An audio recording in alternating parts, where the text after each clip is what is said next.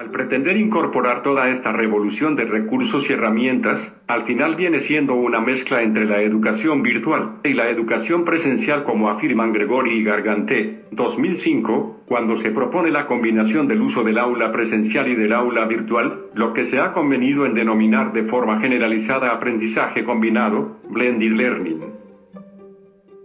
Lo que nos lleva a pensar que para el diseño y aplicación de un EVA, AVA, Red OVA es importante asentar varios criterios como las competencias tecnológicas efectivas de los docentes y estudiantes, el uso, distribución y aprovechamiento de espacios y tiempos educativos, y el diseño de contenidos y actividades formativas que son expuestos en el artículo de revista El uso de las aulas virtuales emergentes en la educación superior de Elena Gregori y Antoni Gargante.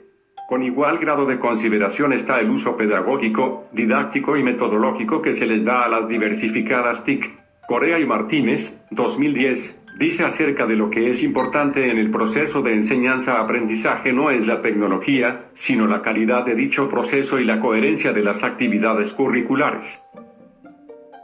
Y no es que se esté dejando de lado el uso de la tecnología, por el contrario estas herramientas y recursos digitales son fructíferas por las instituciones educativas presenciales cuando asimila la estructura y funcionalidad de cada recurso SEOA, EVA, AVA o RED, que desde nuestro punto de vista puede surgir desde el silogismo organizacional de las instituciones en todos los campos de cada gestión o bien iniciar a partir de una inclinación o interés de un individuo, miembro de la comunidad escolar, hacia el buen uso de las TIC, y vaya a